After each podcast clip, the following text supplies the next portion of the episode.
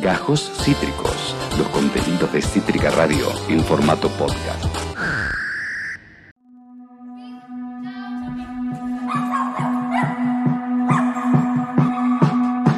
Violeta y Lourdes, Lourdes y Violeta, bienvenidas a Demencia Temporal una vez más. ¿Cómo están? Hola. Muy Hola, qué lindas que están. Muchas gracias, Juan. Vos siempre ¿Dónde estás, Viole? En tu cuarto, pero en otro ángulo. Sí, exactamente. Otro ángulo de tu cuarto. Muy bien. Para eso tuve que cambiar la luz porque no. claro. ¿Cómo andan, chicas? ¿Cómo, semana donde ha, ha habido material para, lamentablemente, para tirar al techo en cuanto a, a debate e intercambio, ¿no? La verdad que sí, la verdad que sí. Por eso queremos arrancar de lleno. No an- eh, antes queríamos hacerle, mandarle un saludo a nuestro amigo columnista Charlie Scorpio, que nos dedicó una canción el viernes pasado.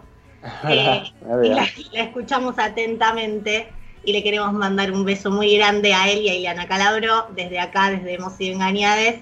Eh, podríamos hacer, invitarla a, a Ileana, me encantaría. Sería lindo tenerla, Iliana. Ah, ya cambió, ya cambió un poco su visión para mí, Liliana. Sí, Eso tenía más o menos, para quien no lo vio, Charles Scorpio había pasado una, una canción que Ileana Calabro tocó en el, cantó, cantó en el programa de Mirta Legrand, donde hablaba de que una mujer para ser mujer tenía que básicamente ser una esclava de la casa. Eh, fue hace mucho tiempo y puede sí, hubo una deconstrucción de parte de ella. Por lo menos no, no volvería a cantar la canción públicamente. Eso ya es un inicio.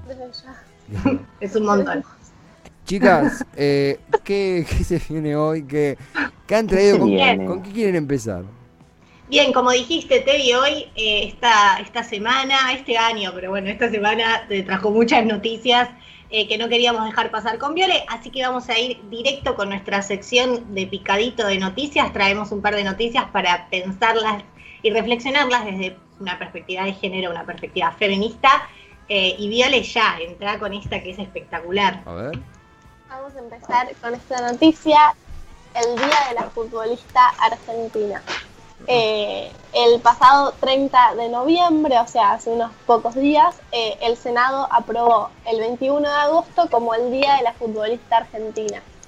Bueno, como sabemos, el Día del Futbolista se venía celebrando desde hace ya largo rato, pero las mujeres no les reconocían eh, la capacidad de festejar también por la labor que cumplen todos los días, tanto como los futbolistas. Bueno, eh, este día fue elegido en honor a Elba Selva, que fue una futbolista argentina que en el Mundial de México de 1971 convirtió cuatro goles frente a Inglaterra. Y un dato que nos parecía piola traer eh, para ustedes, va, piola, que nos parecía eh, importante traer, eh, es que en ese mundial viajó un grupo de 17 futbolistas argentinas que no contaban con ningún tipo de ayuda económica, viajaban sin entrenador y sin auspiciantes.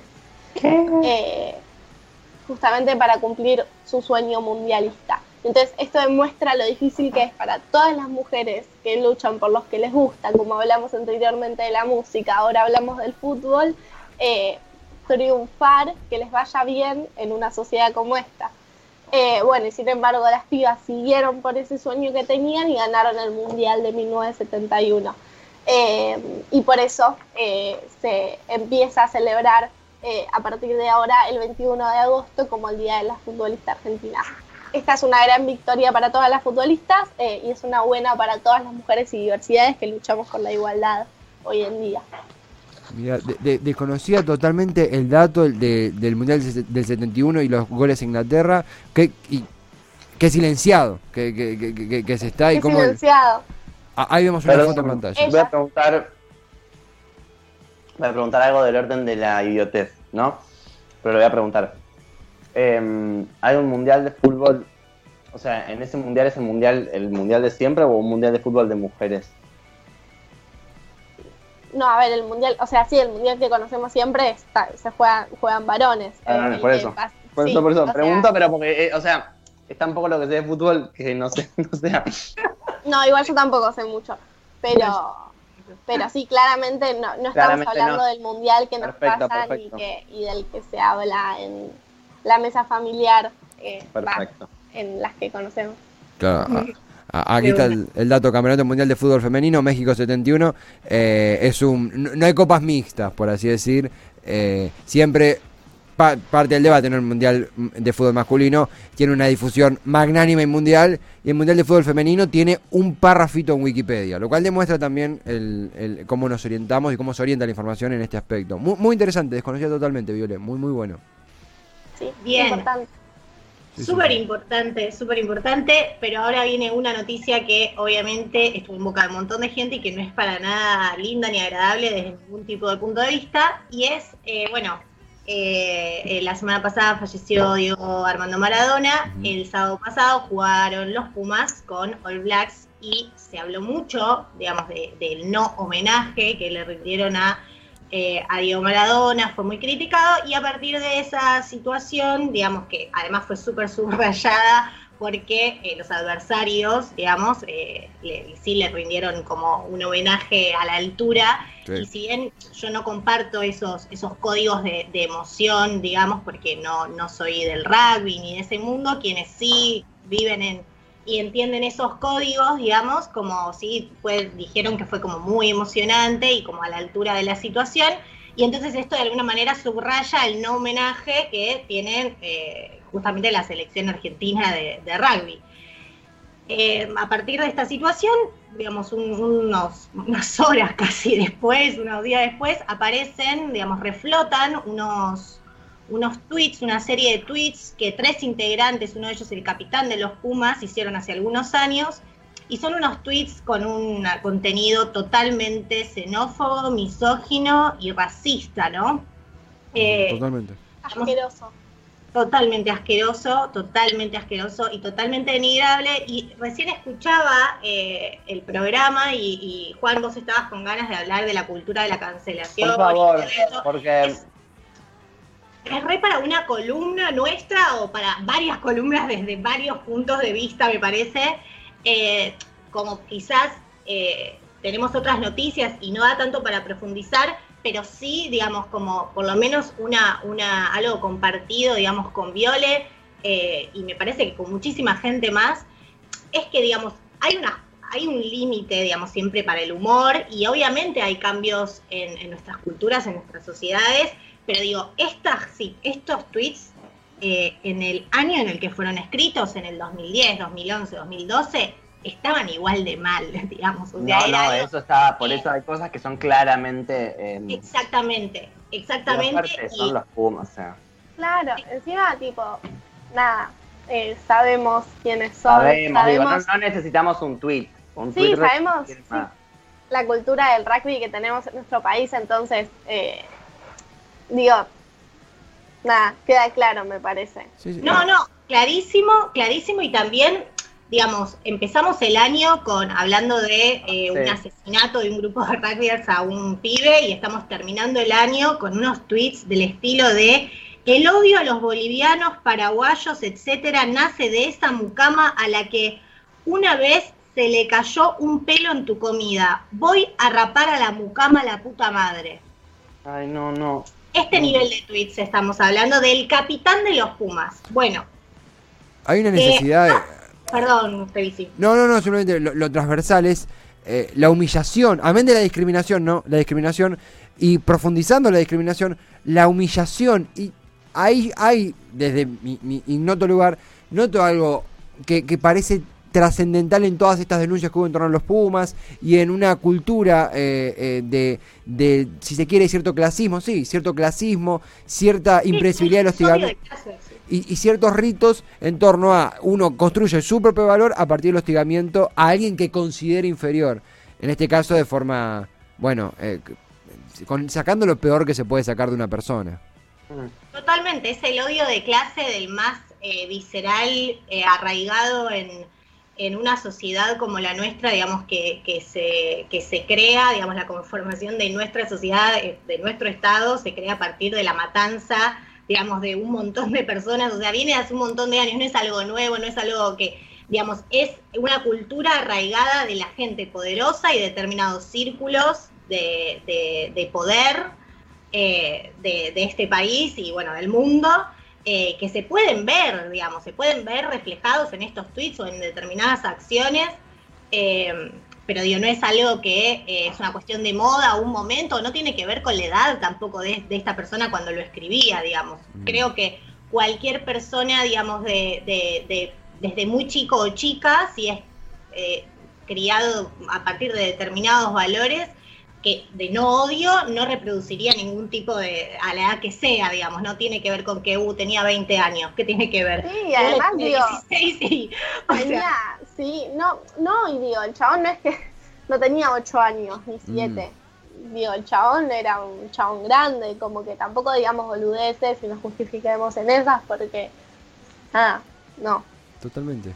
Totalmente. Totalmente. Bueno, otro de los tweets, por ejemplo, era bueno, es una linda mañana para pisar negros, salir con el coche a pisar negros. O sea, eh, después se dice que Argentina no es un país racista, y esto lo ha dicho gente que, digamos, que debería tener otro tipo de discursos más responsables, mismo de- del gobierno, eh, diciendo como, bueno, eh, hay una diferencia entre Estados Unidos que tiene un racismo estructural y, y Argentina no. Arre, o sea, sí, tenemos un racismo estructural, una xenofobia estructural, eh, digamos, y hay que, y bueno, y ni hablar de la misoginia, y acá, digamos, como para ir cerrando, también traer un poco esto de que habíamos hablado en otras columnas, que es la como la mirada del feminismo, pero desde la perspectiva interseccional.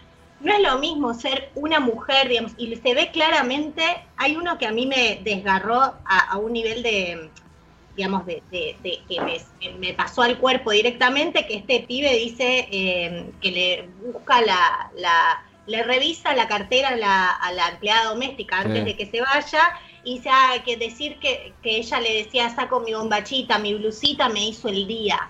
Mm. Eh, ahí se ve, mira, lo digo y me agarra una bronca tremenda, porque la verdad es que ahí te das cuenta donde no es lo mismo ser una mujer blanca, porteña, eh, argentina en este, en este país, ¿no? Eh, que una mujer marrón o negra, migrante, o sea, lo que sufrimos es distinto y hay que hacerse eco de esos reclamos y salir un poco desde, una política blanca para blancos con reclamos solo blancos, digamos. Hay que empezar a cuestionarnos esos privilegios porque realmente se nos está a veces escapando eh, y hay que hacerse responsables. Bueno, eh, digamos, sin, sin más, eh, obviamente revocaron la capitanía de Pablo Matera, que es el capitán de los Pumas, que era eh, fue el autor de los tweets que acabamos de leer. Eh, y había otros dos que también tenían tweets de este orden que fueron suspendidos hasta que se sepa qué hacer, digamos, con ellos. Mm. También Pablo Matera estaba en, unas- en un en un, ay, en un grupo, no, ¿cómo se dice? En un equipo, ahí va, de Francia, eh, y fue citado Sí. Para hablar sobre el tema por la, por la directiva de este, de este grupo, que, de este equipo que no voy a pronunciar porque me daría vergüenza pronunciar en francés. Eh, así que bueno, esta institución francesa un comunicado y lo va a citar y veremos, ojalá caiga un peso importante en las acciones de, de- en las acciones del pasado, pero que bueno, que hoy en día se tienen que hacer cargo de estos tres, eh, de estos tres tipos. Sí, de nueve. sí, sí, sí. Eh, sanciones que veremos cómo, cómo evolucionan, que ya existan, ya es algo significativo. Al mismo tiempo, eh, a veces no hay palabras, no, no, no, no termina de, de- encontrar un adjetivo para poder describir lo que representa y la, la, la cantidad de, de- de- de obscenidades y de asquerosidades que, ha- que han tecleado esta gente. Eh, y no y la sensación, eh, a título personal también, eh, es que no sé si, si en esos ocho años que pasaron eh, recorrieron eso y se deconstruyeron y dijeron hasta que no sucedió esto, che, me parece que acá pifiamos. Eh, no, siento que de no haber sido por alguien que, por, por el, el, Twitter, el, ¿cómo se dice? La, los tweets del pasado, la, permanencia en Twitter, que obviamente tiene una doble lectura y hay gente que se puede arrepentir de lo que puso, seguro, pero es tan bajo el nivel y tan espantoso y tanto humillación y hostigamiento que no. Eh, la sensación es que, es que sigue estando y va a estar ahí un tiempo más y que va a ser una lucha que, que inicia ahora pero constante. Eh, fuerte, coincidimos en todo, chicas. Y, y hay más, ¿no? Porque esto es un, un mix de recargadísimo han traído. Sí, sí, sí, sí, sí. Son muchas noticias. Eh, no, nada, esta, esto que les venimos a traer, se los traemos más que nada también para hablar, bueno, vamos a primero ubicarnos, eh, como ya habrán visto, eh, y charlado también en demencia. El actor Elliot Page eh, anunció ayer en sus redes sociales que se identifica como una persona trans no binaria, sí, no binaria, y que su nombre, como acabo de decir, es Elliot. Eh, él ya venía siendo un gran activista por la diversidad sexual eh, e hizo un posteo en sus redes que es muy claro y del cual queríamos mencionar algunas cosas que me parece que nos parecían muy importantes mencionar. Eh, ¿Por qué traemos esto? También más que nada por lo que dice justamente Elliot en eh, lo que sube a las redes sociales. nos parecía que estaba bueno visibilizar esto que él decía. Eh, bueno, por ejemplo, él dice, no puedo empezar a expresar lo increíble que se siente por fin amar quien soy lo suficiente como para seguir a mi auténtico yo. Me han inspirado tantos en la comunidad trans. Gracias a todos por vuestra valentía, vuestra generosidad e trabajo para hacer de este mundo un lugar más inclusivo y compasivo. Ofreceré cualquier apoyo que pueda y continuaré esforzándome por una sociedad más igualitaria y con más amor, dijo Elliot. Muy, esto fue eh, anteayer, ¿verdad? Eh, muy. me parece que fue ayer en las ah, redes. Ayer. Sí. Una carta emocionante. Sí, y perdón, quiero leer algunas cosas más que puso él. Eh, dice, también pido paciencia, mi alegría es real, pero también frágil. La verdad es que a pesar de que me siento profundamente feliz ahora mismo y sé el privilegio que tengo, también tengo miedo. Tengo miedo de la invasividad, de el odio, las bromas, entre comillas, y la violencia. Para ser claro, no estoy intentando reventar un momento que es feliz y que celebro, pero quiero mencionar la imagen completa. Las estadísticas son pasmosas. La discriminación contra la gente trans es común, insidiosa y cruel, con terroríficas consecuencias. Solo en 2020 se ha informado de que al menos 40 personas transgénero han sido asesinadas, la mayor parte de ellas mujeres trans, negras y latinas. A los líderes políticos que trabajan para criminalizar los servicios de salud para las personas trans y nos niegan nuestro derecho a existir y a todos aquellos con una enorme plataforma que continúen extendiendo la hostilidad contra la gente trans tienen sangre en sus manos. Desatan una furia de odio vil y degradante que acaba sobre los hombros de la comunidad trans. Una comunidad en la que el 40% de los adultos trans intenta suicidarse para terminar el texto, él dijo, me encanta ser trans y me encanta ser queer. Y cada vez que me acerco más a mí mismo y acepto quién soy completamente, sueño más, mi corazón crece más y yo crezco más. A todas las personas trans que lidian con acoso, autodesprecio, abusos y amenazas de violencia cada día, les veo, les quiero y haré todo lo que pueda para cambiar este mundo para mejor. Termina manifestándose, quedándose siempre del lado de la lucha contra la erradicación de la violencia hacia las diversidades. Nos parecía importante darle lugar más que nada a esto que dijo, no por una cuestión en la que terminan los medios de comunicación cayendo de decir, eh, de decir, eh, informar desde un lugar del que no está bueno informar. Me parece que, muchas veces terminan cayendo en eso, desde el eh, difundir la noticia, pero desde un lugar muy lejos de una perspectiva de género. Eh, y entonces darle lugar a lo que él dice, que es lo más importante. Eh, es, no sé, me parece, yo cuando estábamos investigando, páginas decían como cómo se tomaron las autoridades de Netflix eh, el cambio de género de Elliot. Y es como... Sí, total, leí, se habló muchísimo, hablan mucho de Netflix, tipo, ¿qué me importa Netflix? ¿Quién carajo lo menos importante en este momento, o sea, ¿qué me importa Netflix? Después armó un debate que sí, como me parece, eh, em, no me parece esencial en este momento, o sea, acá lo importante es escuchar lo, lo que tiene él para decir y y lo que escribió es bellísimo eh, y real. Eh, pero se habla de esto del tema de que hace rato viene haciendo ruido de qué pasa con si, las personas transgénero pueden interpretar personajes cisgéneros. ¿Vieron? Ahí, y, así a la inversa, hay como un, debate y como una, grieta en, esa discusión. También, para lo, sumo a la agenda para que un día hablemos. Sí, sería buenísimo, me encantaría leer sobre ese tema y como aprender y por ahí charlar con alguien, eh, a- a- Claro, una estaría persona mucho trans que esté en esa también, ¿viste? Como tal cual, Claro. súper interesante. Porque sí, sí, lejos de ponernos eh, en su voz, porque creo que son ellas lo que, las que tienen que, que- que expresarlo, pero, pero creo que más que nada este debate se daba porque casi siempre terminan contratando a personas que no son trans para hacer Ah. papeles de personas trans. Eh, y esa es como la injusticia, me parece, que, que- de la que se hablaba un poco. No sé, igual no estoy tan informada y me tengo que informar mucho más, pero, pero entiendo que iba por ese lado. Sí, sí, sí. Sí, sí, sí.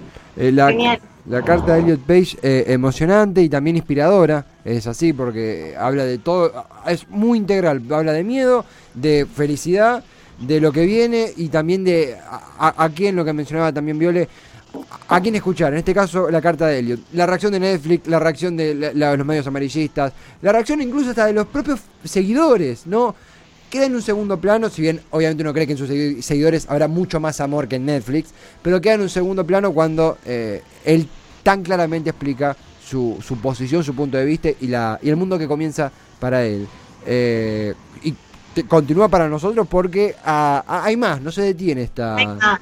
este, este popurrí. Me encanta, me encanta, me encanta, me encanta. Hay más, hay más, Tevi, así es. Y hace más o menos un año Alberto anunció que enviaría un proyecto de ley eh, para la interrupción voluntaria del embarazo al Congreso. Ahí estábamos todas estalladas de felicidad porque, bueno, las que las peronistas, ¿no? Ya estaba, veníamos contentas y de repente nos pusimos más contentas por este anuncio de Alberto.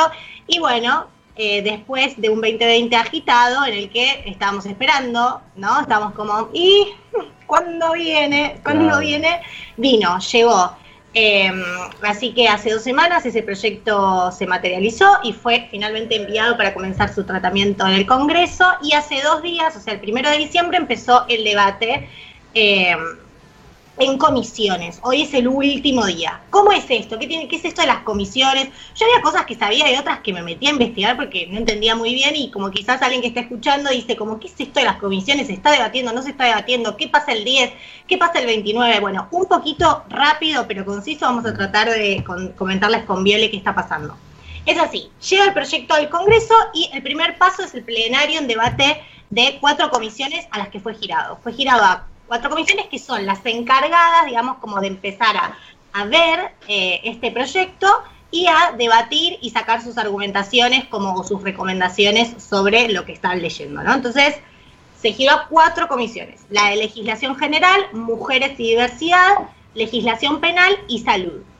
Este debate va a durar tres días, o sea, el primero de diciembre al 3, hoy es el último día, se puede ver por Diputados TV, pones en Google, en Google, en YouTube, Diputados TV y aparece.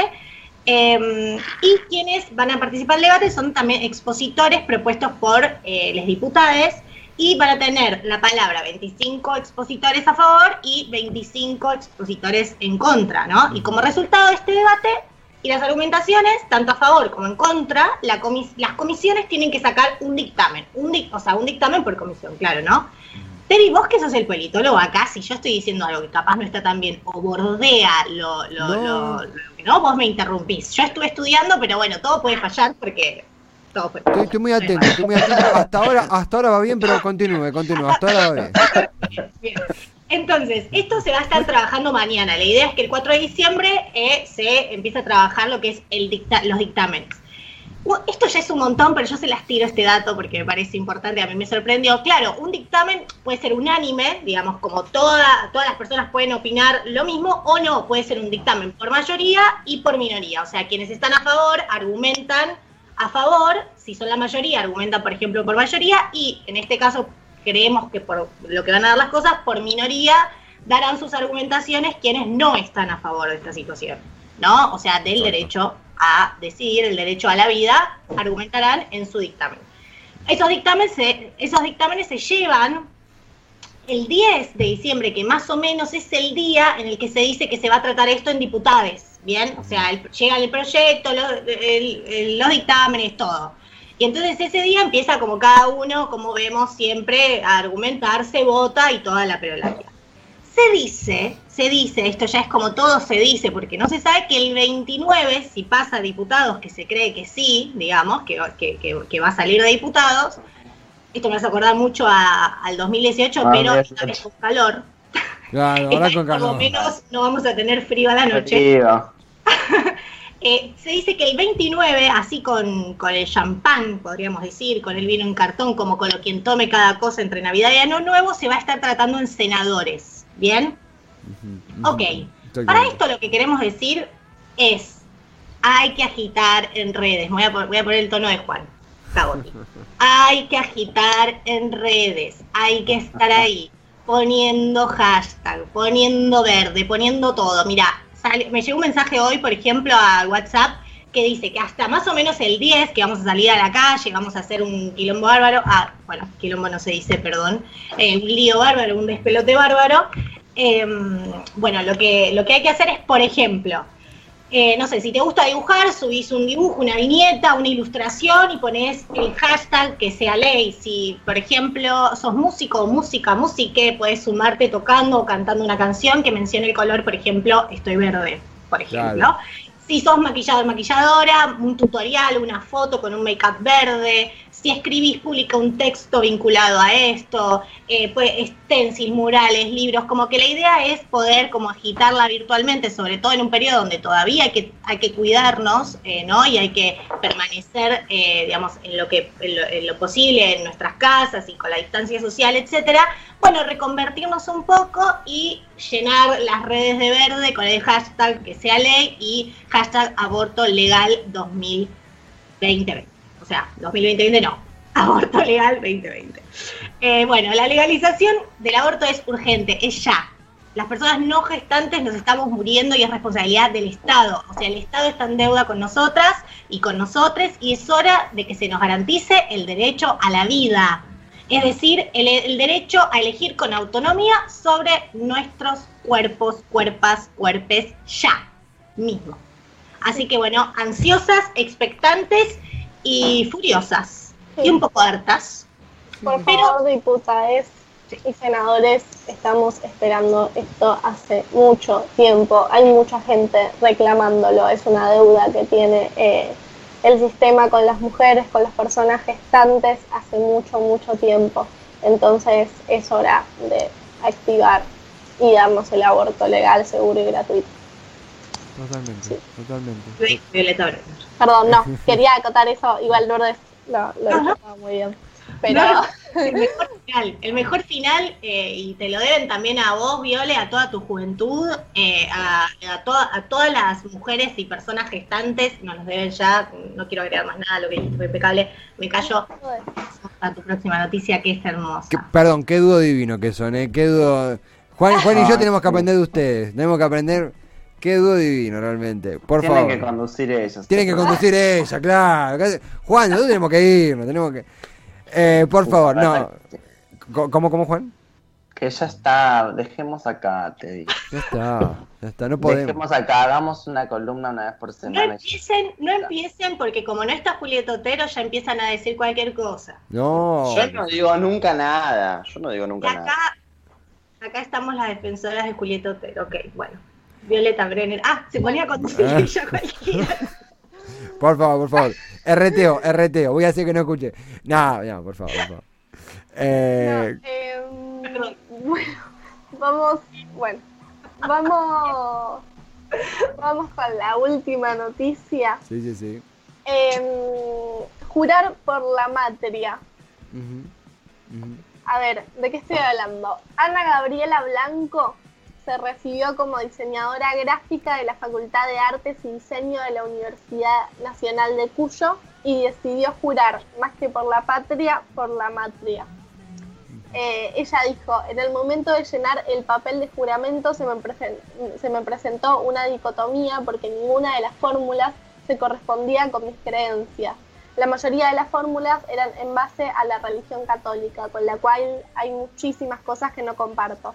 Y en base a un término de patria que también me hace muchísimo ruido, dijo Ana en Radio Nacional de Mendoza.